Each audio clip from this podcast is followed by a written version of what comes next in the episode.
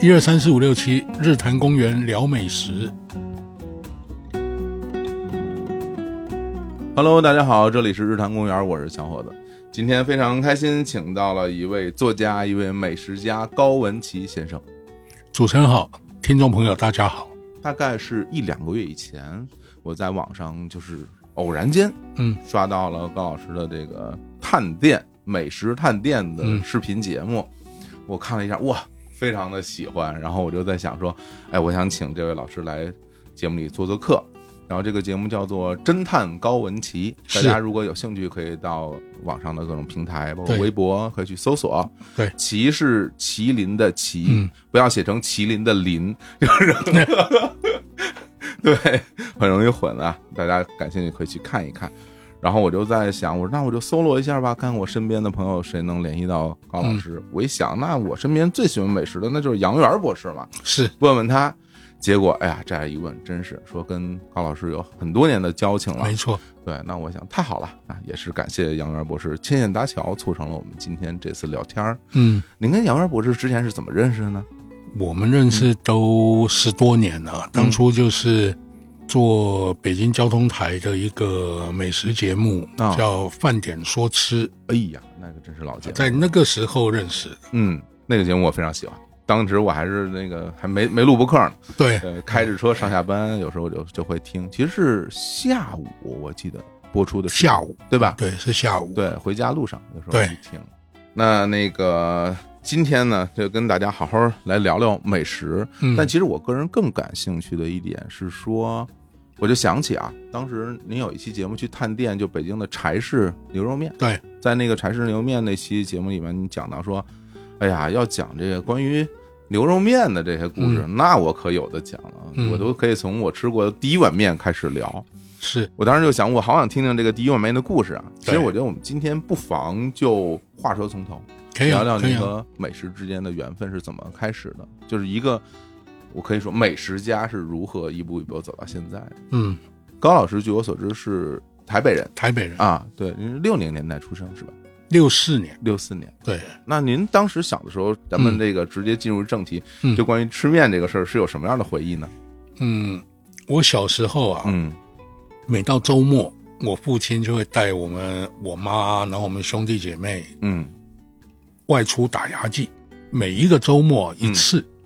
我说的小时候就是大概在我小学一二年级，啊，那就是七零年左右喽。对，嗯然后那个时候台湾没多少牛肉面，嗯是因为中国的饮食有一个不成文规定嘛，嗯就是农耕地区基本不吃牛。啊，对，生产力工具。对，一个是它的生产力工具，第二个是这个牛如果病了、老了，你还吃它，那你这个主人就太没良心了。所以你只能养到它老死。嗯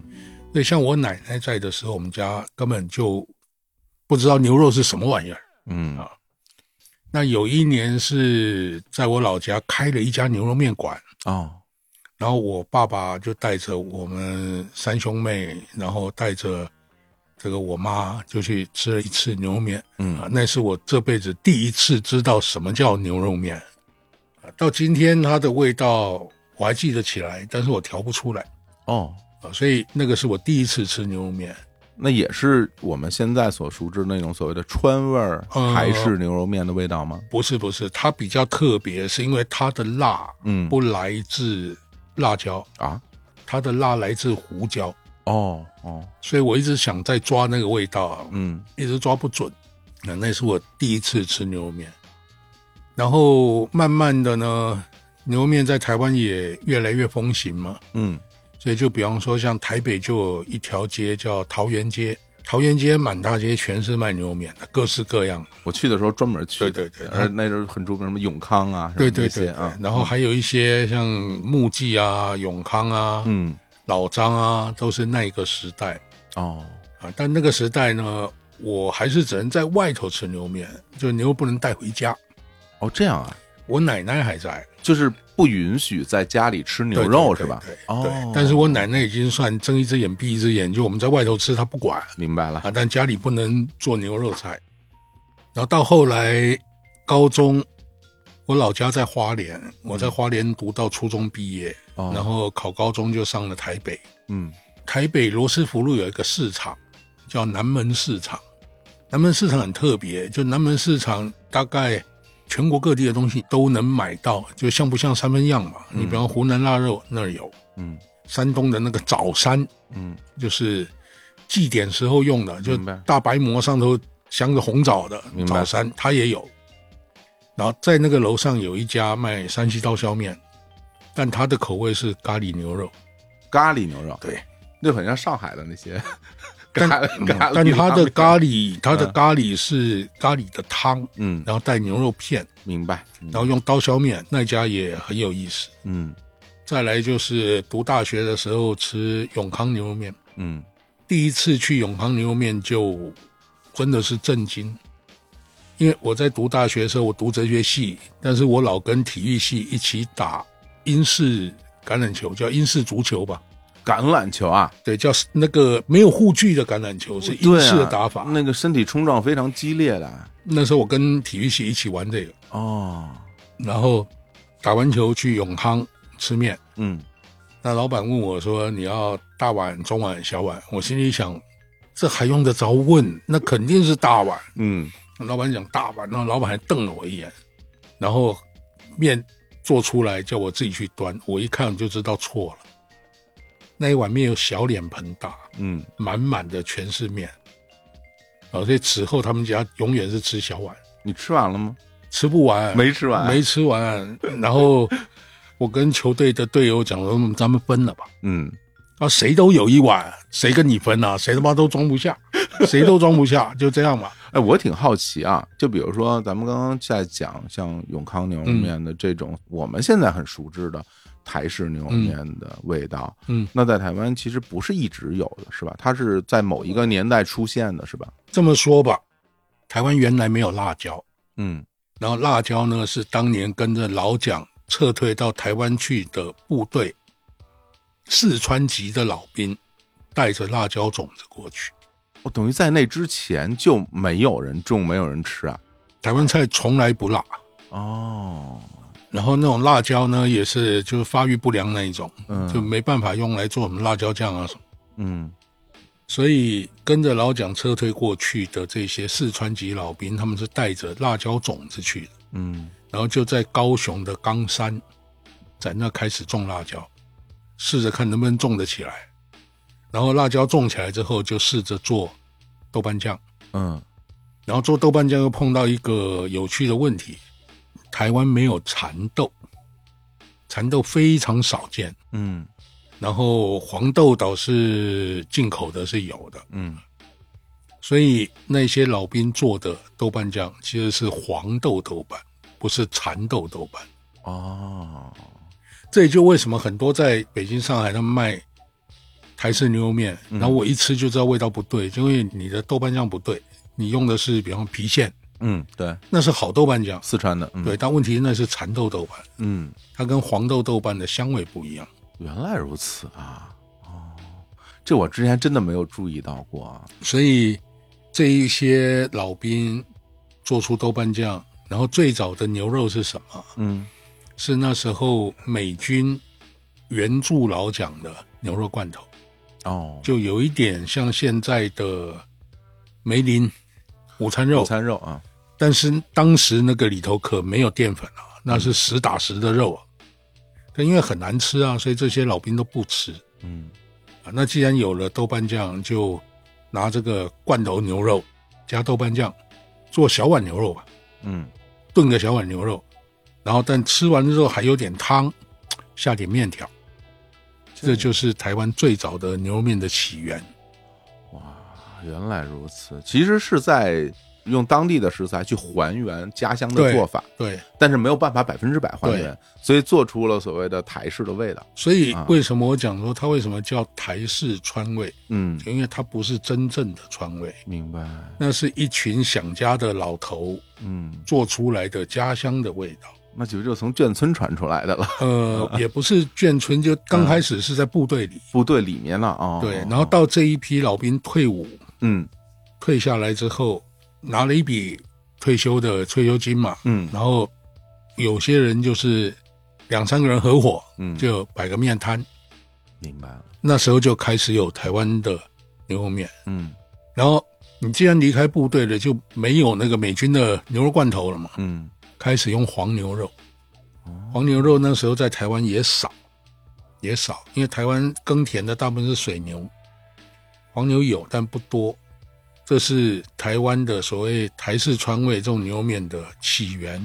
哎，那这儿有一个问题啊，你比如说像当年、嗯这些人，大家去路边摆摊儿，你做面，那应该不是机制面吧？手那应该是手手工工面，手工对，那是类似于抻面还是切面？切面，是是切面切面，大部分哦是切面。哦，然后这种牛肉面就开始，因为好吃嘛，嗯然后就开始慢慢散布到全台湾各地，嗯嗯嗯，那就出现这一款叫台式川味儿。原来如此，所以台湾牛肉面最早只有台式川味儿，类似于红烧，嗯没有清炖。嗯清炖是更后面才出现清炖，哦，清炖其实对食材的要求会要更高高一点，对，要更高对。因为料会轻一点嘛，对，所以我吃牛肉面也是这么吃过来嗯啊。然后我就发现，哎，它有一种是豆瓣酱辣椒的，嗯有一种没有豆瓣酱，但是它下大量的胡椒，嗯 胡椒的辣那是另外一个，然后还有一种就是搁了咖喱，嗯，用咖喱的辣，这是第三种。挺有意思。哎，不过说到这个放大量的胡椒，那这个就很仿古嘛。对在中国没有引进对，辣椒之前，那这个辣味儿其实都是源自于胡椒的味道嘛。嗯，胡椒还有猪鱼，猪鱼，猪鱼嗯对，然后花椒倒是很早就有，嗯但辣椒一直到明朝才有，所以台湾牛肉面是这么来的。啊嗯然后到后来又办了台湾牛肉面节，然后各种职业组的、业余组的这种对抗，嗯然后外籍的也加入进来做他的私房牛肉面。所以在做台湾牛肉面节的那一阵子，是台湾牛肉面突飞猛进，嗯，然后好吃的都不是职业组的，都是业余组。是吗？职业组的，比方好几家的老板啊，我认识嗯啊，因为我做过三年的评委，然后我每回都拉着他们说：“你今天一定要过来，你看看这业余组的这个，这个特别牛。”是吗？ 然后他们一看说：“老高，这个我们做不了，我这么好东西做不了嘛。”他说：“他是做给自己吃的，他不用考虑成本。不开店是吧？我做出来是要卖的，嗯那么这一碗我得卖多少钱啊嗯嗯，？”就我碰到过业余组的用牛骨吊的高汤，哇，吊的非常干净的高汤，然后面煮好搁进去，然后上头日本的 A 五和牛搁了两片，天哪然后拿喷枪一烤，那油啪嗒散到那个汤上头，哦，那是好吃的不得了。那这一碗这两百块啊人民币。 所以好几年都是业余组精彩，嗯嗯业余组比较精彩。然后职业组呢，他如果拿到金牌，那他一年的生意就不愁了，嗯，但他一定会考虑，我要一碗面卖五百，那肯定也没人吃。嗯所以职业组调的空况比较多，然后业余组经常的开脑洞。我每回评那个业余组，我觉得这个创意很有意思，或味道非常好。那因为我是评委嘛，我就顺便问一下，问你这汤怎么调啊？然后他还跟我大概一讲，我就记个笔记。嗯我不需要他给我配方，我只要知道他用了什么料，按什么顺序，八九不离十，那汤我能做出来。哇，啊，所以一路就是累积这些东西嘛。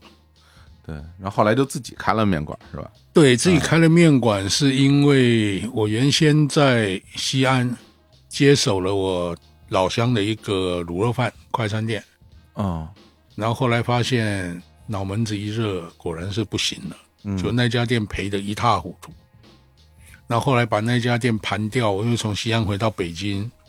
然后北京哥们找我说：“咱们再开家餐厅吧。”我说：“你自个儿开吧，我开不了，这个真是不行。”嗯然后后来另外朋友说，要不咱们开个面馆？我心里想，哎，面馆我还没玩过，要不咱们玩玩面馆？哇，同时，也是因为在那个之前啊，我在日本学做手工乌冬面，哦，是吗？对，哇，你这个经历，就是大家可能听到这儿都有点混乱了，就不知道为什么一会儿又从台北又又去了西安，然后又又到了什么日本，这么说吧，嗯大学毕业，嗯然后进研究生院，嗯读研究生的时候，读职业硕士的时候，是因为我的论文指导老师的安排，嗯，我到斯坦福去，在美国哈，就等于是一个交换研究生，哦，然后硕士拿到回到台北，嗯，在学校里教一年书，然后又离开学校，然后就到那种企业管理的培训公司嗯去当训练员，嗯训练员又干了两年吧，然后又不想干， 不想干了然后就到诚品书店去应征，哦，先做管理部经理，后来做业务部经理，这话又干了两年。两年之后，台湾有一个很大的出版集团，就包括杂志啊，包括图书啊，嗯叫天下文化。啊，很著名了，到天下文化先做营销专员，卖书的嗯营销专员干了一年吧，差不多一年到一年半，然后调到信息技术部门，就是开始建设公司网络啊、网络啊什么服务器啊、什么。 网站呢，对对对，然后那时候啥都不懂，老板说你会不会用电脑？我说会啊，啊，这事就你干了所以白天上班，晚上就去上课。嗯嗯所以那个时候，整个出版集团的网络系统嗯我做的。然后后来离开出版集团，去干了什么事啊？去干了远距教学、远程教学。电视吗？呃，不网络是，的是透过网络，啊对，去做制作部总监，做了半年，嗯就发现你只能领先时代半步，嗯你不能领先两步。领先两步你，你活不到你能存活的时候。嗯然后离开那个网络教学公司，又去了台湾的报社《中国时报》因为那时候正在做网络报纸，哦所以我进去之后是网络报纸的产品总监。嗯那我看我在那里头又干了两年吧，然后大成集团的老总找我，他找我就是他们想做知识经济，就是建知识库。嗯然后建知识库，这个人必须有两个强项，就第一个你要懂内容，嗯第二你要懂资料库、信息技术。嗯，把我薅过去，薅过去之后呢，就花言巧语的把我骗到沈阳，啊，这就来内地然后就来内地，啊，然后从沈阳再到北京，嗯然后后来在非典的时候又回台北，嗯台北待了半年，找不到工作，嗯想找我的，我嫌它规模太小，因为我在大成集团的时候是信息技术部的资深经理，嗯就是有一家公司找我，然后我跟他们董事长聊了半天，后来跟他说我没办法做，因为你一年的营收还不如我当年一年的预算，嗯我花的钱就比你多了，然后就又回来北京嗯做书商，嗯因为出版我干的时间最长，七八年，然后这一块我熟，所以就做书商，买书号出书，嗯但这个公司有点扯，这公司从来不赔钱，反过来它也不挣钱，哦就把我放在一个非常尴尬的位置，就是每个月把员工工资发了，然后把这个房租交了，然后什么水电费、电话费全交了，嗯，就没钱了，打平了，打平了。打平了，嗯然后这种日子过了六个月，嗯，然后发现真不行，再这么下去，回老家的机票都买不起，那就突发奇想，我喜欢旅行。我在所有的工作的过程当中，比方说只要周末有空，我可能就搭个火车嗯或者搭个飞机，然后跑上哪儿去待两天，嗯然后周一再赶回来上班。后来就想要不我出个游记吧，好歹跑的地方多，留下来资料也多。我啊就这么开始写书的啊，然后那套书就是我叫《文化中国》，嗯它是按文化地域来分，就比方北京明清的京城文化，山西晋商的文化，陕西是汉唐文化，嗯，就这么跑，就是所以奇怪，就我我这个整个出版的计划提给台湾几家出版社，嗯第一家答应的是大鱼，大鱼出版社是专门出旅游攻略、出地图的。嗯然后他就答应了。然后后来几家大社找我的时候都太晚了，嗯那时候真没钱啊，谁愿意跟我签，我就巴不得全给卖了。嗯然后这一段日子过了七年，我在家里收集资料、分析资料，到大概我有七成把握，我就收拾行李就去当地了。嗯然后当地一待都是，比方一个半月、两个月，然后再收集资料，嗯然后回到北京就写文字配图，然后把所有的资料刻到光盘上，用大灰狼送回台北。然后他们收到检查稿件没问题，就把稿费给我打到银行里去，啊，然后我就把这钱拿出来，然后我就去下一个地方。明白了。哎呀，所以这一段日子走了七年嘛，嗯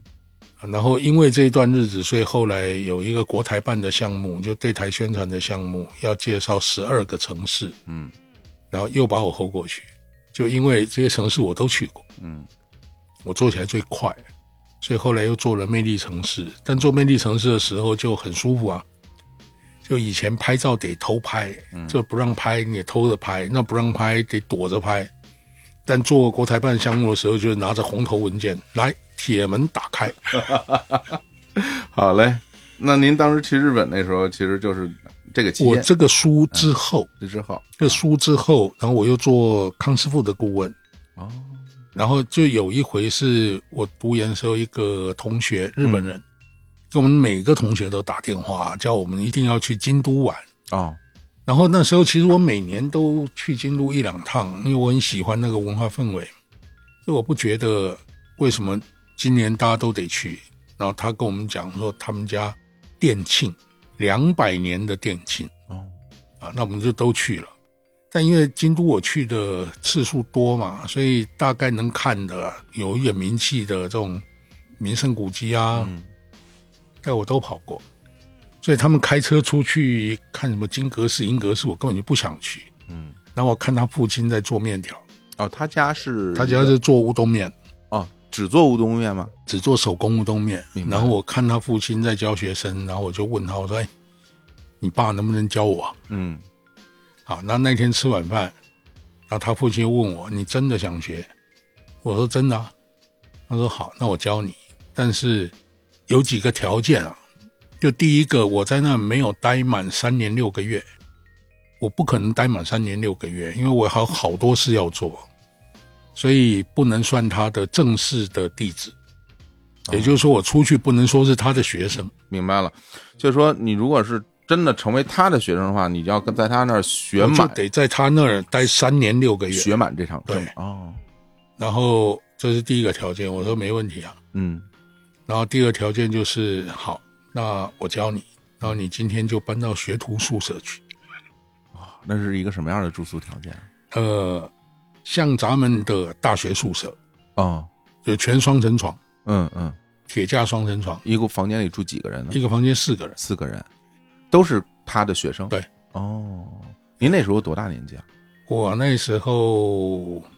四十多吧，已经四十多了，那这个住宿条件其实还是比较艰苦的哈。是那您就学徒生涯就开始了。对，哦，我一直有一个疑问，嗯，因为当我第一次吃到这个日本的乌冬面的时候，我就不知道这个东西是怎么做出来的，嗯，因为面条我们尝试面条那个形态，包括它那个质地，跟乌冬面是有特别大区别的，那种半透明的那种那种质地那种口感，它是怎么做出来的呢？第一个，他用的其实是中筋面粉，不是高筋面粉，中筋他面用粉，中筋面粉，嗯然后他所有的筋性口感跟那个外观嗯都是靠揉，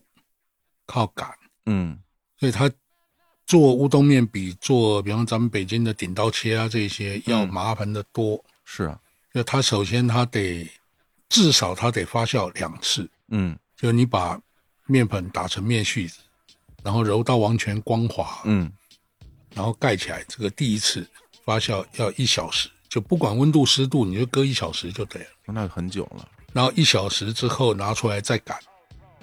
你把面擀开，然后折叠起来，嗯。再擀开，再折叠起来，这个动作至少三十次。三十次，然后你擀到后来就会发现，这个面团你擀开，然后擀面杖一拿起来，它往内缩十公分，哦，就它精细到这个程度。嗯然后再给折叠起来，再醒一次，这次就要看湿度多少，嗯温度多少，你到底是四十分钟、五十分钟，还是一个小时、一个半小时？嗯，第二次发酵完之后再擀开，然后切条，所以它的密度非常的高。哦那它在最初的和面的时候，它会要加盐或者苏打一类的东西吗？只要加盐，只加盐，对，啊，加盐是因为盐是弱碱，嗯然后这种乌冬面它的发酵时间很长，嗯淀粉一碰到水就开始要发酵，发酵就会变酸，所以要弱碱抑制它的发酵，让它酸碱中和。嗯嗯嗯，所以我开面馆的时候，基本用的都是这种乌冬面。然后我一个人做面做了三百六十天，嗯，就因为我记得很清楚，过年我歇了五天。哇，这这这是一个强体力劳动，对，嗯现在你要我在做面，你说一斤两斤我还能做，嗯，像以前那种一天五十斤六十斤，我根本就做不动。太辛苦了。嗯，在日本学了多长时间？这个做来来回回小两年吧。小两年，一刚开始做面的时候，你的面条师傅看都不看，师兄也看都不看，就哪怕我四十岁，年纪最大，我还是小师弟，嗯二十来岁都是我师兄。然后那个面团按一下重做，嗯到了大概两个星期吧，那我师傅按了一下我做的面团，然后跟我师兄讲说，切了煮一碗试试。嗯然后那一碗师傅就咬了一口，不行，接着揉面团，嗯一直到过了三个多月，我师傅跟我讲说，你现在的面条啊，可以开店，但是没有个性。嗯那我当时也不明白啊，我就问师傅说什么是个性。我师傅跟我讲，他说你从现在开始做面条，每天做，每天做，你做个三年，你就知道什么是面条的个性。嗯，就我们师兄弟做面条，他能吃得出来，每个人做的不一样哈，这个是谁的，这个是谁的，他一吃就知道。嗯嗯然后因为会做面呢，所以回来北京跟人说开面馆，我说行，那咱们试试看。哎，不过您说这个乌冬面的这个个性，倒是让我想起了一段回忆。嗯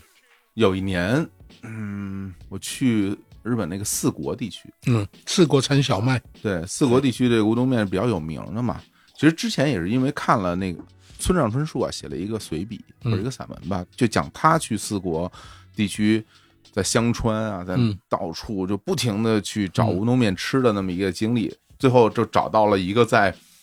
麦子地中间的一嗯个小房子，然后里面有面团儿，然后自己放钱自己煮，嗯 就是没有人管的那种，说啊，就就去寻找这些面馆儿，我觉得很有意思。对，然后呢，我我也想说，我到那边我去感受一下。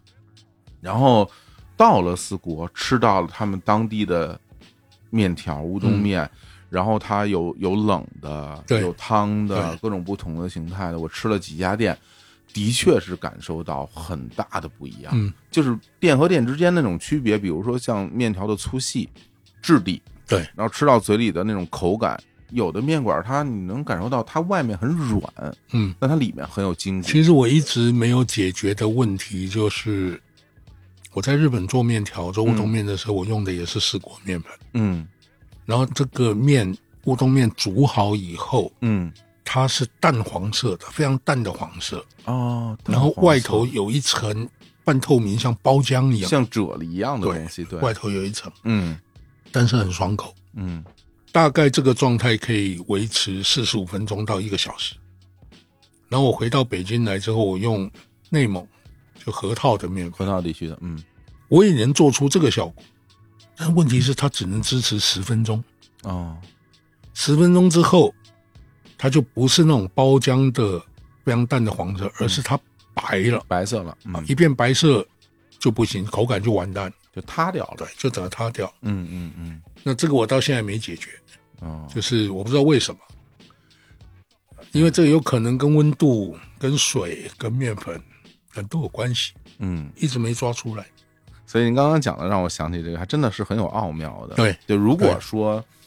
呃，性格的话，那我觉得可能这个就是性格吧，嗯就每可个能人吧做的对口感，就是颜色其实也有区有区对别的，对是会有区别的，对挺好玩的。 这个对了，那个高老师啊，嗯是咱们这个风味人间啊，《舌尖上的中国》然后谷物对星球的这个顾问，对啊，尤其是这个碳水方面的，嗯，呃，像面啊，像米米啊对，所以大家去看。高老师探店的那些视频里边有一个非常重要的环节，就是来看看这个米米好不好饭啊，米是饭好不好？是，嗯，呃，这个其实是一个也很打动我的一点，嗯，对，因为因为我第一次吃到让我觉得哇，这个米饭都这么好吃，嗯那那不得不说，当然也还是在日本。那大家可以说啊，怎么都在日本吃？那的确，这个事实就是这么个是事实。是，对，就其实是什么？是吃一顿早餐，嗯，都不是吃什么正餐。对，吃早餐的时候，我就到了我住的附近的一家早餐店，然后它里面只有非常传统的所谓的和式早餐。是不过在这儿我要讲一件事儿，我就是我觉得好像日本其实是没有早餐的，就他所谓的合适早餐，只是小分量的、简单一点儿的午餐和晚餐而已。对，对吧？基本是这样，对，它也是一碗米饭，要么就一条烤鱼，要么一个鸡蛋，要么一再一给点你点纳纳豆嗯对，然后然后一碗味增汤，其实是一样的，这只是比你中午和晚上吃的少一点儿，量少，对，啊然后也是这样。但是我当时就拿到那碗米饭，我一吃，哎呦，我就感觉这个米饭怎么这么好吃啊？它那种颗粒感，嗯，然后那种就相互之间不是粘在一起的，然后那种口感，然后油光，然后它的那个。到嘴里边啪散开那个感觉，嗯我我这个我说这个太好吃了，我说怪不得人家我小时候看漫画，人家什么撒点儿什么，那那种个 什么半松，对对对拌拌对，拌拌饭的料，料，就能吃，或者说放个酱油就能吃。我小时候觉得这东西怎么怎么能吃呢？结果的确是是嗯。那您说这样，他做出这样的米饭，其实还是主要是因为米的品质是吗？产地，嗯，一个是米的质量，嗯，第二个是煮饭的方法，方法方法。啊，米的质量是这样的，国产的米啊，嗯有很多米的质量也不比日本差，嗯，但是国产的米呢，这个行业水深了去了。是吧？就比方说什么新米掺陈米啊，嗯然后高价米掺低价米啊，然后各式各样的嗯压低价钱，它还要能获利，嗯所以你的米的质量就很惨，嗯就都不对啊。但如果你选到一个好的新米，嗯就是出来的米饭质量不会比日本的差。嗯然后第二个就是煮饭的手法，你怎么淘这个米，淘到什么程度，嗯然后你怎么下水跟米的比例，这个米要不要泡，对，要焖多长时间，起来之后怎么处理，这些都有影响。但是国产米绝对不比日本差，嗯就很多地方的国产米不比日本差。因为我在上海开店的时候，日本的几个做米饭的老大、做大米的老大到我嗯店里来，我就拿了几款国内的大米让他们试，嗯，公认这个米不比日本米差。比如像什么很著名的什么比方说像那个哦五常豆花香啊，呃这，种稻花香我不太喜欢用，因为稻花香太松，太松啊它，属于低密度的米嗯饭。嗯那你比方说，我让他们尝尝北京的京西，哦，就在海淀那，海淀产的，对，京西哦，在什么地方种我都不知道在颐和园后头，哦颐和园后头有个公园叫农业非物质文化遗产公园，啊，在那种的。那这能市场化吗？这个东西？这个很难市场化，是因为除了各相关单位每年拿走的之外，其他的都在我手里，啊， 那我要到你那儿去吃。 外头没有。好，嗯，京西是不错的，丹东东港的月光月光，嗯也是不错的，啊，然后响水涧的有一款米，我名字忘了，嗯它也 OK。嗯，那主要还是北方的大米。呃，南方的大米会比较米粒的那种颗粒感也很好，但它每一粒米都比较软一点。嗯然后就日本人卖米规矩嘛，嗯我告诉你是什么米，哪一年的，就是哪一年的，不会掺。国内有时候掺的厉害，嗯新米跟陈米啊，绝对是有差别的。嗯就是你怎么卖，卖了你怎么煮嘛，嗯，就差别是在这儿。是是，要不然人家这个，比如说到那个做肠粉的那些店里面对，他还故意要用陈米陈米或者新米，他们去有一定比例去混合打出的米浆，才满足他们的需求哈。嗯，就不同的这个用处，就要用不同所的这以种材料。所以这个是另外一个观念，就嗯是食物啊，食物有没有好或不好？我认为食物是有好或不好，但所谓的不好就是坏掉了，这玩意儿不能吃。嗯，那其他的都是好的，嗯就看你你准备拿来干嘛，怎么做？你要做什么，你想出什么效果，嗯。对不对？对，就比如大家去吃个煲仔饭，你要用这种你就短得粒用米，对，你要用那香个香米类的香米啊，就对南方鲜米，对它口感就对，对不对？你拿稻花香下去，这锅饭就算完。就完了， 就不能吃了。对，这挺好玩的。哎呀，这很多知识也跟您这个视频里边学了好多，嗯，看得我挺开心。那咱们聊聊您开店的事儿吧，在北京开面馆儿。反正开面馆就是朋友约嘛，嗯，对啊，然后脑门子一热又开了一面馆，嗯，然后开了一年，又是不挣不赔，那个时候是做什么面？啊台湾牛肉面、北京炸酱面，哇，这两个是主力，嗯，然后还有苏州的焖肉面，这是不是野心太大了？对对，野心太大。那时候没想明白，是因为我在研究面条的时候，康师傅有一个项目，就是中国面食的田野调查。哦，康师傅，对，嗯康师傅的中国面食田野调查，那计划主持人是我。嗯我们花了半年在中国各地跑，然后调研各地的面做法、嗯食材、口味。所以我心里想的是说，苏州焖肉面我也能做的很地道，风镇大肉哈，然后那 个成都的担担面我也能做的很地道，嗯那就都摆出来吧。后来发现不行，这也太厉害了。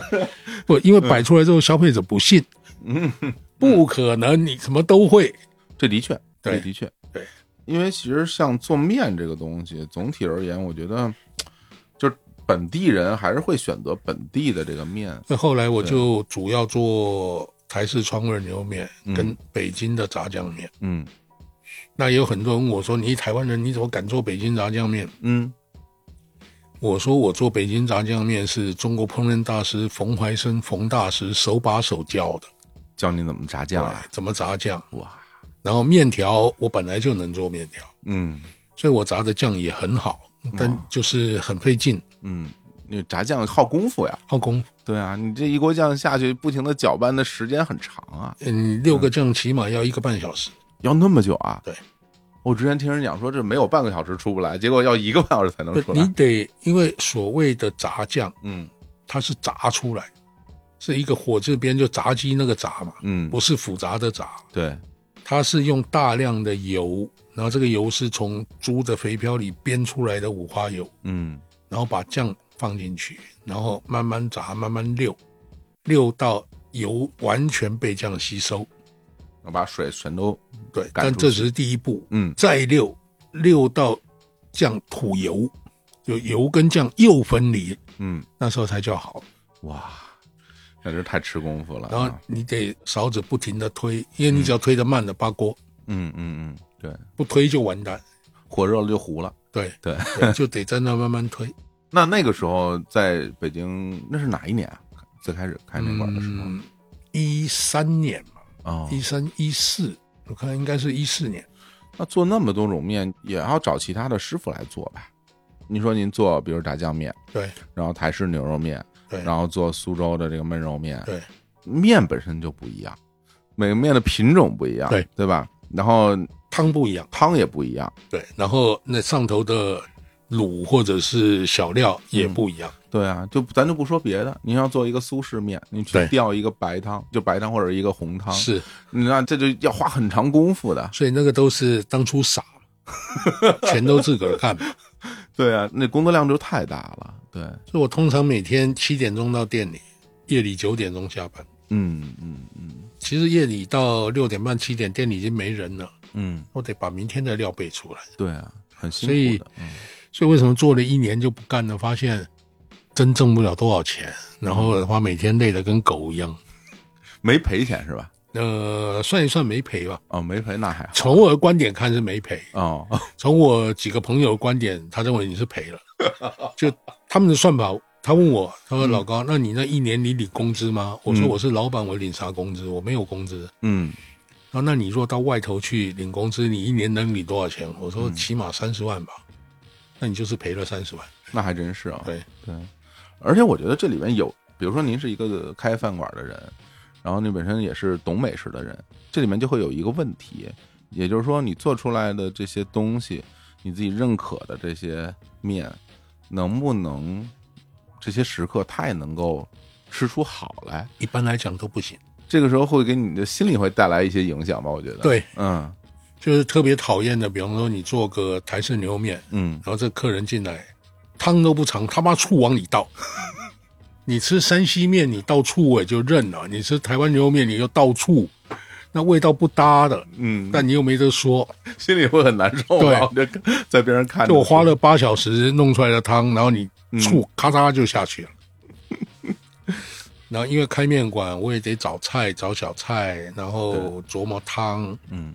料，所以就到处问、到处吃、到处问，嗯问的东西都记笔记，嗯所以慢慢的就积累了一些东西吧。嗯今天所有用的东西都是我以前积累下来的，嗯觉得用不完，但是还是要不断的吸收。就比方前几天我到一朋友的餐厅吃饭，我发现哎、诶他那个鱼的调味很特别，什么鱼呢？有一条鲈鱼，清蒸鲈鱼，清蒸鲈鱼。，对，嗯，河鲈还是海鲈？呃，海鲈，海鲈。海鲈，嗯但是它调味的方式就让我很惊讶，就为什么它能这么调？它有什么不一样？用了热带水果，热带水果带酸味儿，哦，然后带一点点甜，嗯然后我原来认为这两味道搭不起来的，后来一试发现，怪了，这两味道很搭。那这个鱼吃起来是那种东南亚风味儿吗？对啊，东南亚风味也会有那种香茅一类的那种味道，呃柠檬或者是薄荷，还有什么？柠檬啊、薄荷啊，但嗯就没有香茅。没有香茅。对，啊然后吃起来很惊讶，嗯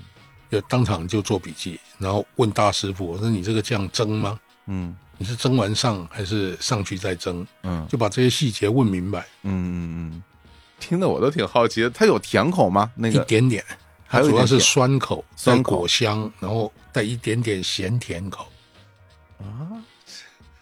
非常特别，真的挺非常特别的味道。那等于是是生酱，没有生蒸过酱的生酱。对啊啊，所以就是爱吃，嗯喜欢吃，喜欢琢磨吃，然后谁做出一个很特别的菜或很特别的口味，就想尽办法去尝尝看，嗯然后觉得有意思，做不出来，那就去问，嗯。就问这是怎么做。其实说到北京啊，因为北京有有一个很特别的饭馆啊，嗯其他地方不太有，就所谓的京鲁菜，对嗯对吧？京鲁菜馆其实别地方不太多嘛，对。那比如说您刚到北京的时候，就是到了这些饭馆里去吃饭的时候，是一种什么感受呢？我也能接受，只是觉得太、味道跟食材嗯太沉重，啊，厚，就厚实。嗯跟南方，比方我老家福建啊、台湾啊，或者广东啊，那种呈现方式不一样。嗯它是很厚实的味道，嗯然后它不太讲究层次感，嗯它不太讲究层次感，但非常扎实，嗯很朴素，没有什么特别花里胡哨的东西。嗯有最花里胡哨的烤鸭就已经算很花里胡哨了。啊，然后这么九转大肠， 对对对那技法会复杂一点啊，对啊，但是京鲁菜其实原本也是鲁菜，对，但是鲁菜传到北京之后，因为城市的经济实力不同，嗯所以可以做得更精致，嗯。然后才变成京鲁菜。对，而且也把这个，比如胶东的那些海鲜啊，对对对，也放进来。对，然后对还有其他地方那些山珍啊，对都放在一起。对，对，但是最近这些老字号呢，又出了另外一个呃问题，嗯几乎这些什么八大楼、八大区，你把它的菜单翻开来一看，嗯，几乎一模一样，一模一样了几乎是一模一样。啊，你卖烤鸭，他也卖；嗯然后你卖南煎丸子，他也卖，甚至包括你上了宫保鸡丁，他也上。嗯，那宫保鸡丁跟金卤菜到底是毛线关系？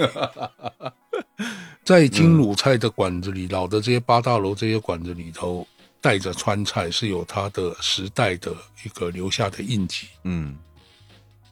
但是呢，如果我们去探个店，然后找一家金卤菜的馆子，然后点一宫保鸡丁，然后说他们家宫保鸡丁真好吃，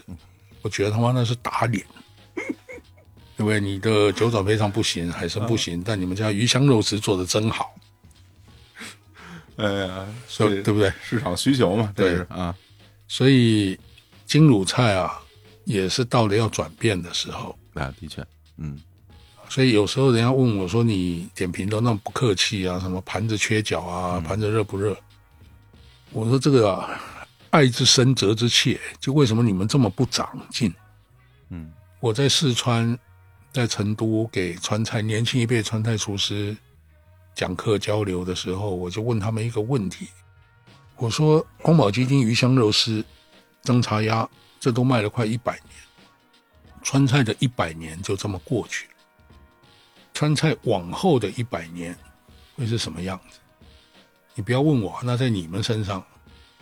到底未来的川菜的呈现会是什么？同样的啊，未来的鲁菜、未来的京鲁菜会是什么样子？嗯，那这个呢，你必须要有传承，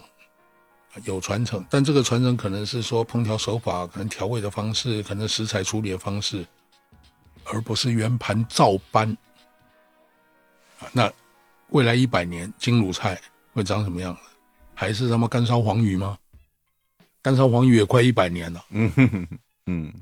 哦所以这个是我一直给同行们一个提醒：你既然讲传承、讲师承，然后讲传承、讲你的这个传统嘛，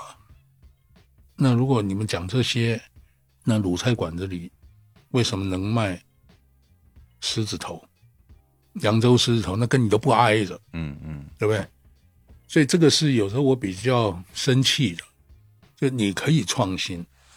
但你的创新要基于你鲁菜本身、你的技法、你的食材、你的调味的一个创新。就比方说，好吧，你可以做一个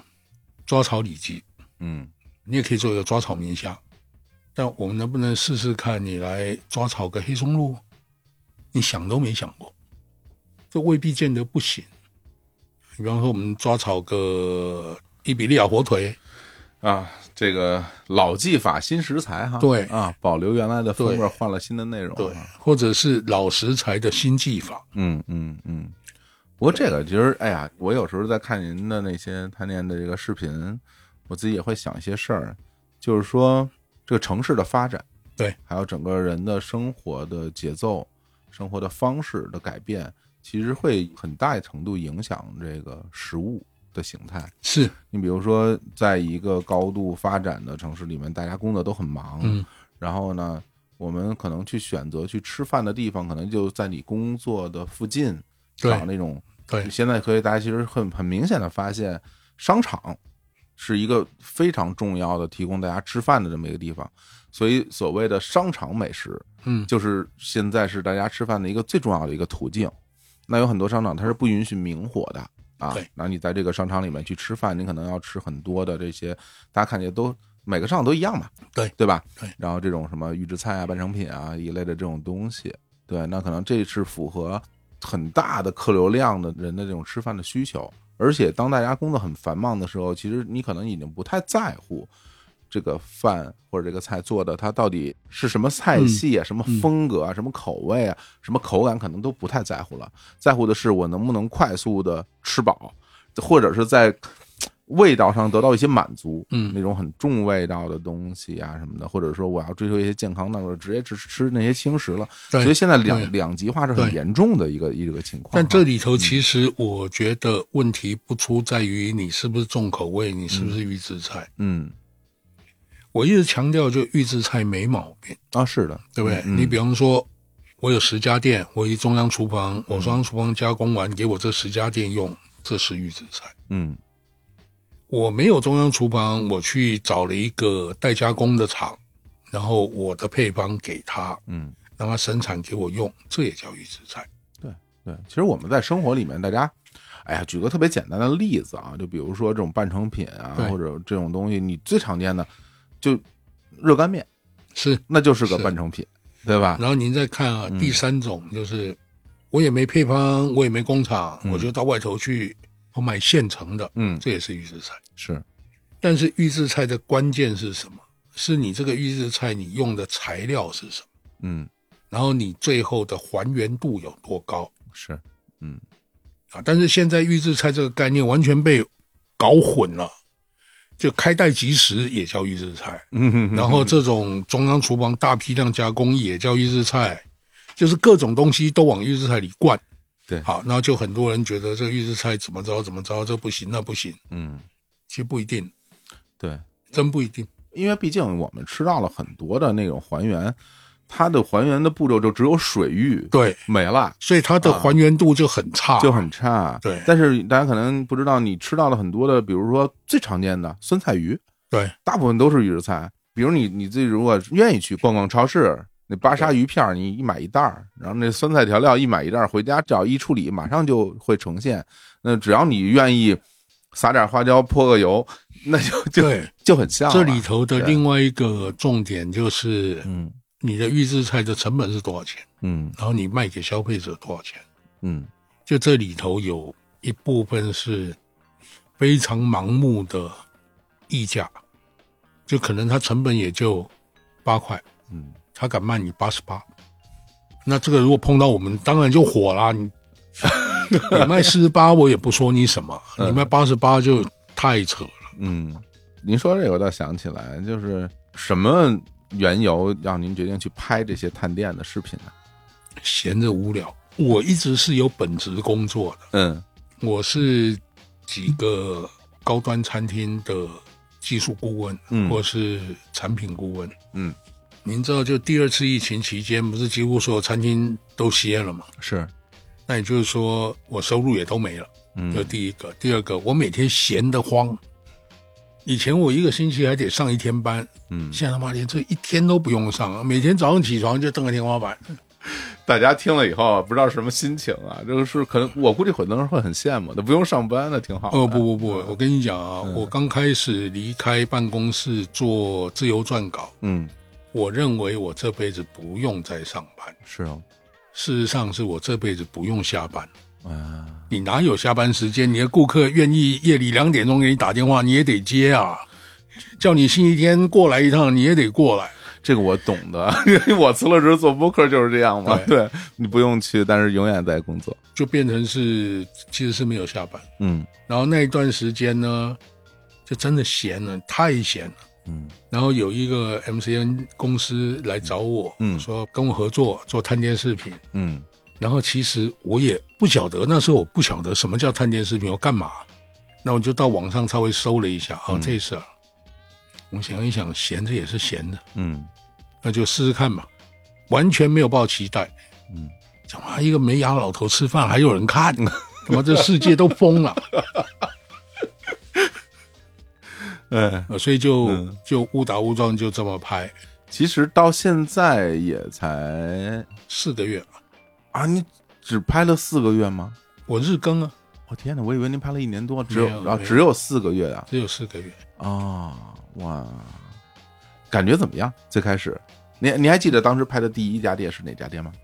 第一家店是阿公阿嬷韭菜处，哦，我只吃过望京那那个、嗯呃蓝港丽啊丽都也有丽都蓝的港也，有我去吃过丽都的那个对呃台湾菜啊，然后那个我不用准备就上场，嗯因为台湾菜是我老家的口味啊，嗯就是他菜单上所有菜我都会做，嗯就先评了那一家，嗯然后第二家是评了一个火焰薄饼，啊其实就是披萨，但是在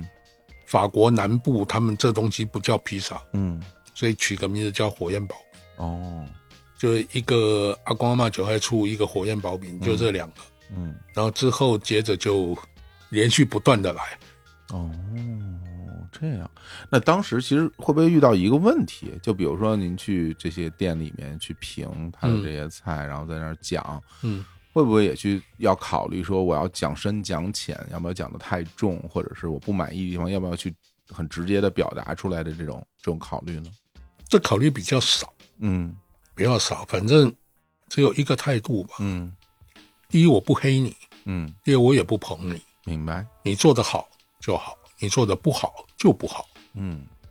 啊那你做的不好，你非要跟我辩说你做得好，那对不起，我有视频在这儿，证据在这儿，那你有没有说？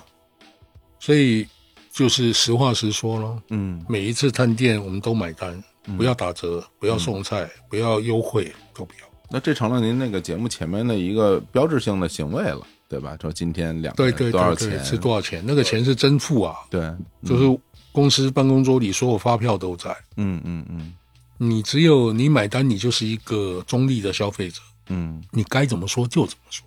那在这些探店视频里面，有没有您之前就是没去过的店？很多啊，嗯很多都没有去过的没去过，哦。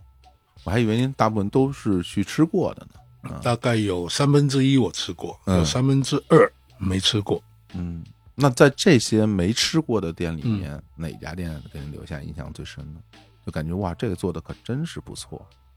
上海有一家卖面的，叫明城黄鱼面，黄鱼面啊，一个很破的小馆子，嗯，然后那个老板脾气还挺大。哦，就写了那个哦，那个在上海可有名了，对就是这不行那不行，对对对对对什么 对什对，么，就恨不得就把所有的“不吃滚”的那个字对写在写。我感觉他的那个东西，他是一次次加上的，他就感觉我遇到这个东西我不爽，对我就给你加一个，然后 这个我对是那个，但是啊他对食材的选择，对，嗯就比方说第一个你不准吹，嗯这是对的，因为我不是预制菜啊，你下单我现做啊，嗯那我现做要不要时间？嗯那你不准吹，嗯包括那个你要不好吃，嗯你一吃不好吃你可以退，嗯但他写的很清楚，叫做只限刚开始吃。嗯我就问我那个摄像，我说这不会是律师写的吧？这思虑很周密啊。嗯但他们家黄鱼面确实做的挺好，嗯，这个是没得说。然后北京有没有哪一家让我我没去过，但是我觉得很棒？想想看啊，翠华楼勉强还行，但也不是到真的非常棒。烤鸭就不说了，烤鸭真没什么特别的，烤鸭很难评，每家烤鸭都很像。北京都就过得去的店比较多，嗯然后你说我会记得住，嗯然后还有我没去过的就比较少，哦，因为真的好的店我一定去过。是。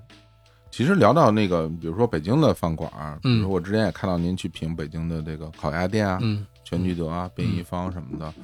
我自己啊，我先说说我自己的感受，对我觉得现在的烤鸭都不及格。你要让我讲，我就全都不及格。嗯，就只要你把那个鸭子的脂肪去掉，我就认为不及格。嗯因为就是为什么要去吃这个东西？为什么要讲说这个烤鸭要切多少片？对，然后每一片里面有多少皮，有多少油，有多少肉？对，它吃到嘴里的那种油脂的动物嗯油脂的口感，皮的那种脆啊，然后这个东西它是一个烤鸭的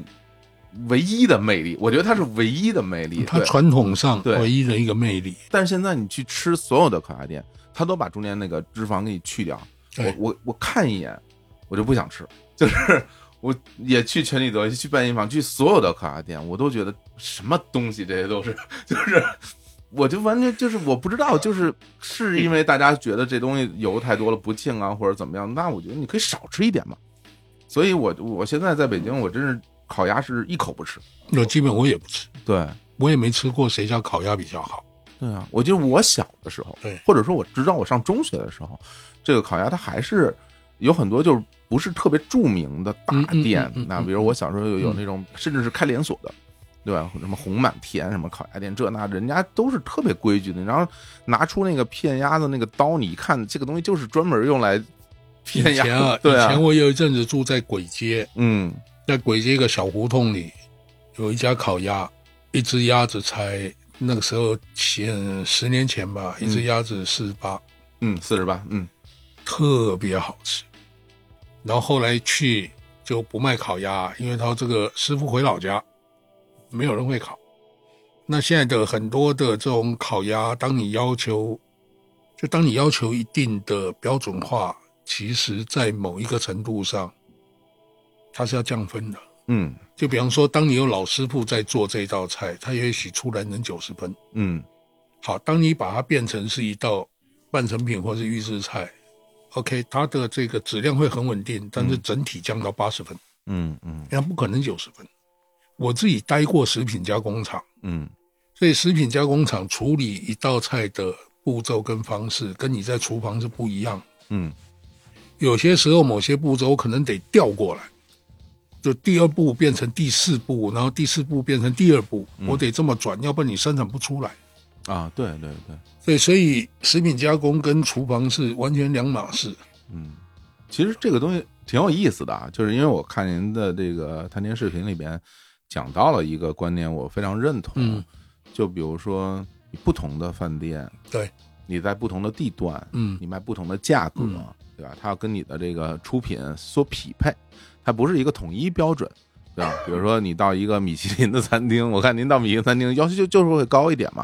对吧？对你包括你的环境，对然后你的那个餐具，然后你的这个摆盘儿，你都是会有要求的。那如果说街边店呢，可能就要求会低很多。嗯，这个才是对的。如果我拿米其林三星的要求探所有的店，嗯，那就是哀鸿遍野。对， 但我如果拿一个路边小炒摊子的标准去嗯评所有的店，那每家都能拿米其林。对，而且其实有一个特别有意思的点，我当时看您不是您会去看，比如说我这是一个快炒或者一个嗯对热菜、爆炒菜，对然后你是个凉盘子，对你上来那肯定是不合格。对但其实，在很多的那种小饭店，它一定不是凉盘子。那为什么？是因为它后面热水一烫，洗完之后给你拿上来，它盘子肯定是热的，因为它它要循环的这样去用嘛。那比如你到了一个大饭店，如果你不用保温柜的话，它盘子就是凉的。对，所以这些细节不单单是，比如说你用心或者不用心，或者是怎么样，我觉得它也跟它的店不同有关系。但总体而言，我觉得有一个负责的、懂这些餐饮规矩的这些是经理是非常非常重要是的。嗯我们就谈几个问题嘛。第一个，热菜用凉盘子，嗯因为我的粉丝里还有很多是厨房里的同行，嗯或者是餐饮行业同行，嗯他们就有意见，他们觉得拿热盘子叫矫情。嗯然后其实一点都不是矫情，传统的厨师都是这么学过来的，就是热菜就是热盘子，凉菜就是凉盘子嗯啊，因为中餐的保温非常重要。嗯，然后还有一个就是，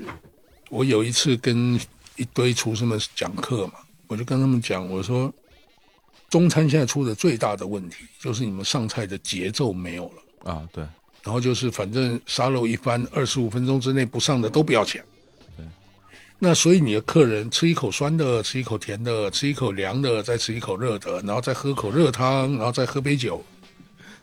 他的味蕾是乱的，对啊，所以你你能做什么？你怎么做都垃圾嘛。我说你看人家西餐，他们就说人家西餐，你看人家一道一道上，这当然他能控制啊。嗯那我就跟这些中餐厨师，还有很多是厨长级别的，我说你们啊，师傅教的都丢到河里去了。中餐的宴席是这么上的吗？你要想想，中餐的宴席不是一道一道走吗？嗯，其实一样的。对，有的时候你去吃饭的时候嘛，就是这些加分项就会在一些很细节的地方对，那比如说，哎呀，不过说实话，现在其实对很多饭店没有要求了。我我说心里话，没有什么是要求了。就比如讲，我到一个地方去吃饭，我点了凉菜，点了热菜，点了素菜，然后点了汤。如果他能先把凉菜上了，然后再给我上那些肉菜，然后再给我上那些蔬菜，我就很感恩了。 我我我就觉得已经很不错了。对吧我曾经点过啊六道菜，再点一个生煎馒头，嗯，生煎馒头第一个上。呃有，我这前几天我吃饭，我点了所有菜，先给我上了一个那个清炒豌豆尖儿。对啊，我一看，我说那那怎么办哎你这呢个？上我怎么吃啊？ 怎么办呢？那也只能吃。我心想，我说我我说那凉粉儿怎么不上呢？就是 凉粉儿不能先上吗？一个凉菜不能先上？有很多地方的凉粉儿已经是放在冷柜里了，你拿出来就好。对但是所以，所以这个其实是一个比较大的问题，就是中餐一定会变成两极化。对的，对的你有高级的，然后你一大部分其实是不行的，嗯但不行的呢，你只是解决一个温饱，嗯所以你不会有太大的要求。前几天我去了清华的食堂，嗯清华食堂你怎么评？他们一大份十块钱，嗯，我说这有什么好评的？这做熟就行了。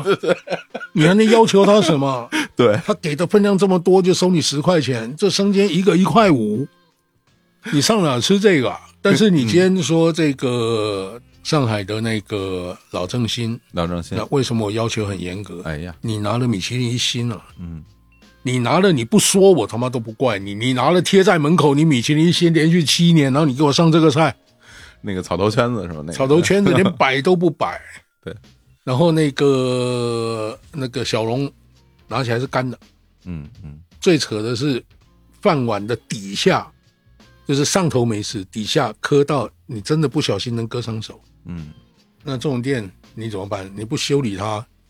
就是完全不行。其实我觉得现在其实挺难的，有很多时候大家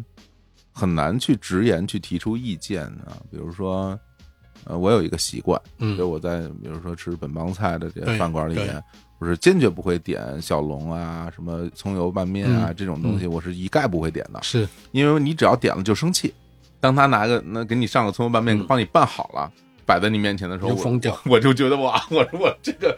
这个就算了，不是那比如那个可能小社区边上那些汤包馆，你去点一下，但好歹它是个正经东西，对吧？但是像我在探店的时候，我点菜是这么点，嗯，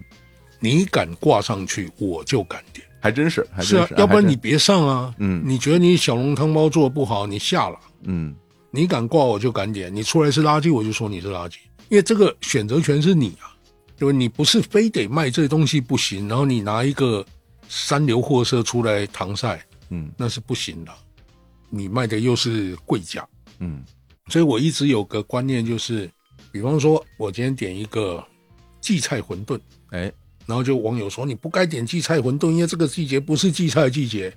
我说我管你，他敢上他就得给我做对。至于你荠菜怎么来，那你的事跟我不挨着。嗯就你既然挂了荠菜馄饨，我就要看到荠菜馄饨。嗯然后这荠菜馄饨要是对的，不然你这个菜孤清吧，嗯嗯嗯，你可以三个月不卖啊。哇！你说这荠菜馄饨，我就想起来，它我有一个特别好的一个回忆，就是因为我在北方其实没有吃到过这些东西，对，对然后我到了上海，然后就荠菜馄饨很常见。然后它比较传统的那些店里面，你卖馄饨，它都是有一个地方在现包的，对对对吧，它在一个地方方，然后一个大盆，它在对包的。对，我就看他们在那儿包馄饨，拿那个竹板，然后在那儿包，我就挺开心的。然后等它一端上来，哇！我第一次看到就是，你透过那个皮，你看那到种翠绿翠绿对的，，你看到里面那个绿，对然后你吃到嘴里边的那个气息，啪就对冲过来。我当时觉得我这个太幸福了，我觉得这个太幸福了，对。所以这个美好的印象一直留在我的心里。那这个东西其实也不是特别久远的故事，那可能就是呃呀也有点久远，二十年前。 就是但你说这个东西它它有多难嘛？就是你很难讲。就比如说你拿这种冷冻的东西，其实我特别生气的时候，就是厨房不是不会做，嗯，就是不用心做。就不好好弄嘛。然后当我们提出意见来，重新点一份，你出来就是对的。哦，还有这种情况啊？那你啊前一份你是干嘛去了，嗯，那是挺生气的 对。不对？那你就是没把消费者放在眼里嘛。我觉得像我们这样出去吃饭很容易生气的。但是，但这其中有一点是什么？就一嗯般的消费者，你反应他是不会搭理你，绝大多数他不搭理你嗯嗯嗯，啊。但我们去探店，好歹有些影响力嘛，你有个对嗯几百万粉丝嘛。所以，当你反应的时候呢，有些店他是他不敢不搭理你。对，您说这个真是，就是比如说你预设啊，你预设别人可能，比如说普通的食客，大家可能不懂，对但是你不要糊弄别人，对，你该怎么做你就好好做就是了嘛。就举个例子，比如大家出去去吃日本料理，对然后你就去吃那些刺身，嗯，摆上来都是那些刺身，嗯但实际上它有的是鲜货，对对吧？冰鲜有的的。是冰鲜，有的是冻品，有的是冻品，有的对是深冷速冻的那种深冷的是冻品，是然后你在后边，它其实有很多工作，它如何去解冻，嗯，然后解到什么样的一个程度，然后把这个保持在一个很好的状态给你摆上来。你但你吃的时候，你可能不知道它后面那些工作，但你会很开心的去吃这些东西。但有的时候你你端上来以后，那个那个解冻里边还带着冰呢，就是。这我也吃过对我可以点个金枪鱼，你还没给我化开呢，你给我金拿枪鱼上里。头带冰渣，对，我觉得这个有的时候你就会觉得你这太糊弄这些消费者了。是大家虽然可能没有那么懂，但你也不能这么糊弄人。因为对，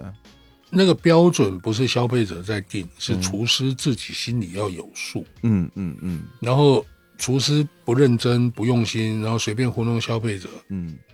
那其实消费者早晚是要知道的。当消费者知道之后，他不来，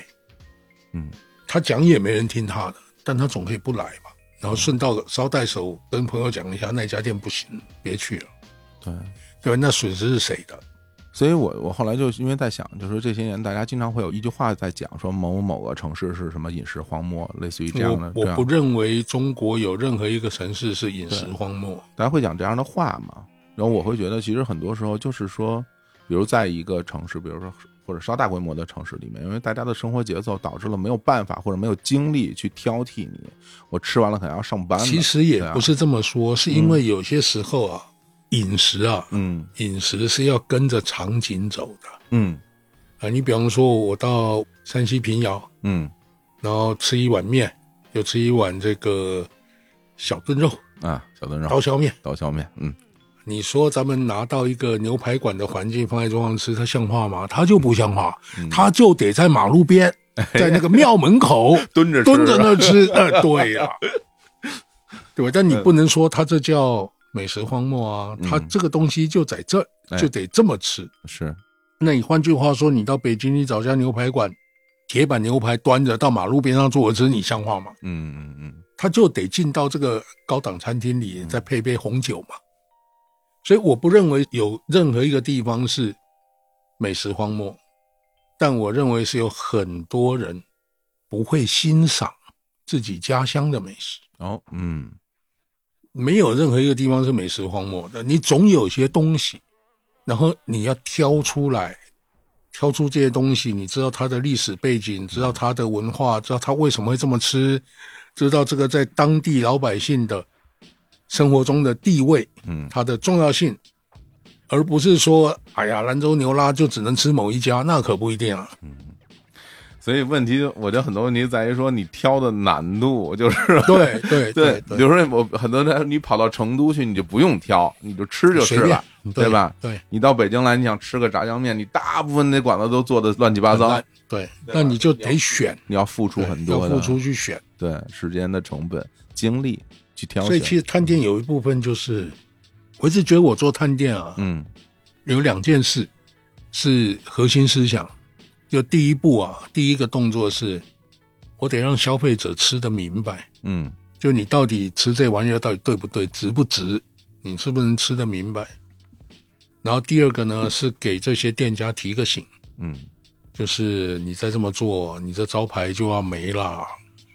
有没有店家看了您的那个视频过来联系您的？有吗？多是吧？多，因为因为我跟餐饮的渊源很深，嗯然后你说我是不是厨师？嗯我不是科班出身的厨师，但是我做菜品研发也做了十几年，然后我带厨师长也带了十几年，最多我带八个厨房，嗯，所以我是做产品的人。所以你说这些东西我懂不懂？我当然懂，但你至于说我能不能做得出来，我也能，但是很慢。嗯就有一回上海店里有个朋友过来，然后非得缠着我说我今天就得吃你亲手做的。嗯我说你毛病啊！这道菜这两个月以来，我只做了一次。我的厨师长每天要做二十次，你觉得谁做比较好？嗯，肯定是他，不会是我啊。但是你说我懂不懂？我懂，因为我知道这些关键在哪。嗯然后基于这些跟我的眼界，就我这么多年到处跑、到处吃、到处做笔记，我也给所有店家提个醒，就你别糊弄啊！你糊弄老高是真的不乐意啊。哦曝光你，然后挺有意思的。嗯然后因为我、因为我的工作不是厨房，所以我跟厨师的圈子打交道比较少。明白，但因为我开店，嗯所以我跟经营餐饮的老板，不管你是间大的连锁或是小的独立店，嗯这个圈子我认识了很多，所以常常就是视频一播，中午十一点半播，嗯我们晚上九点半就接电话。老哥，你什么时候来的？你咋不打个招呼？我们怎么都不知道？我说让你知道还得了，就让你不知道啊。但你们家还行，你看一下视频，你看完了、嗯有好的，有不好的，不好的你可以改，嗯好的呢我夸奖你，嗯，然后也有些就是诚心找茬的，你哪一天来的？就是发布这一天吗？嗯我说不是啊，我的行事历记得清清楚楚，我每哪一天几点几分我去了哪一家店啊？嗯那我跟他讲，我说你你要干嘛？啊他说我那一班的厨师全部都开了，那是个大连锁的哇 的厨师长。嗯嗯那呃我说你开不开他是你的事啊，但你的问题我已经跟你说了。嗯所以我现在在餐饮老板这一个这些圈子里，已经是出名的六亲不认，真的是出名的六亲不认。我去上海探店，然后上海，因为我在上海工作了三年嘛，我在那有店嘛，嗯然后一群老朋友就在那边讨论，在我群里讨论，哎，让老高来探一下咱们的店，嗯，然后别人就回答你别找他，你真别找他，他六亲不认。 真要说那你天炸， 啊对，你要那天砸锅，他就真给你砸锅 啊，没得说的啊。嗯然后后来就包括有些好朋友，就跟我讲，在这个微信里发消息给我说：“嗯哎，我看了你的探店，很专业，确实厉害。嗯我这个最近正想开一家小小的店，我能不能拜托你一件事？”嗯，我说啥事？你千万不要来探我的店，我怕你把我骂死。我说我保证不探你的店，哎呦，太有意思了， 就是这个事情是要问心无愧，嗯就做这个事情是问心无愧的。不管我怎么批评你，我有凭有据，我不黑你，我也不捧你，好就好，不好就不好。您现在每天都要去探店吗？你想日更嘛，每天都要去，然后常常得一天两家。这样的生活节奏自己喜欢吗？呃，以前不行，以前时间安排的不好，嗯以前是中午探一家，晚上探一家，啊，一整个下午嗯，就闲来无事，哦，还真是，但是又怕有事。哎，对，那现在呢？早上、中午就中午两家，啊，然后十一点半到一点半第一家，嗯两点到三点半第二家，嗯然后三点半之后，摄像回去剪片子，嗯，我就没事了。哦我觉得这个其实是一个特别好的参考，哎，因为别的城市我不讲，比如在北京，你两点钟能够找到一家合适的吃饭店不容易的，不容易的。北京很多店两点钟关了，这个都是要提前安排，嗯，然后你要知道这家店它歇照不歇照，哎，对对，你就对找不歇照的。哎呦，我觉得您之后可以把这个时间标记出来，然后大家以后就像说说，哎呀，错过饭点儿了，那我我应该找哪家店呢？对啊，对说啊，看看对啊老高最近，你比方说像胖妹面庄，嗯，它就不歇照啊，哎，对，所有快餐类型的它都不歇照，嗯所以一家正餐，一家偏快餐，嗯然后这就一天两家店。我要保持一天一家店，因为这样才能日更嘛。嗯但是每天多出一条来，我一周就多五条，嗯，对，有存档我才能离开。不然你说我去哪？嗯，我一走，隔日更，那网友又哇哇叫。哎呀，所以这个探店啊，好玩是好玩，但对我来说，探店永远是个副业。就我对这种互联网上虚无缥缈的东西，我是很害怕的。嗯， 哎呀，但是观众喜欢呀，对吧？那大家就珍惜吧啊，就是对能够多看看就多看看。我的本业我一直会保持着，嗯啊，因为那个是最稳当的。但是探店，我能做到什么时候就做到什么时候，能做多少我就做多少。嗯，既然观众那么喜欢，那咱们就尽全力把它做好。好啊，对呀、那咱们今天就聊到这儿，非常感谢好高老好师做客日坛公园，谢谢，我也希望未来还有机会跟您行，再多聊没聊问题啊，没问题。好吧？那大家最后也要去看高老师的这个视频啊，对对对，这个侦探高文琪啊，好大家去谢谢大家看就好了对。 OK，那好今天就聊到这儿，跟各位说拜拜。拜拜。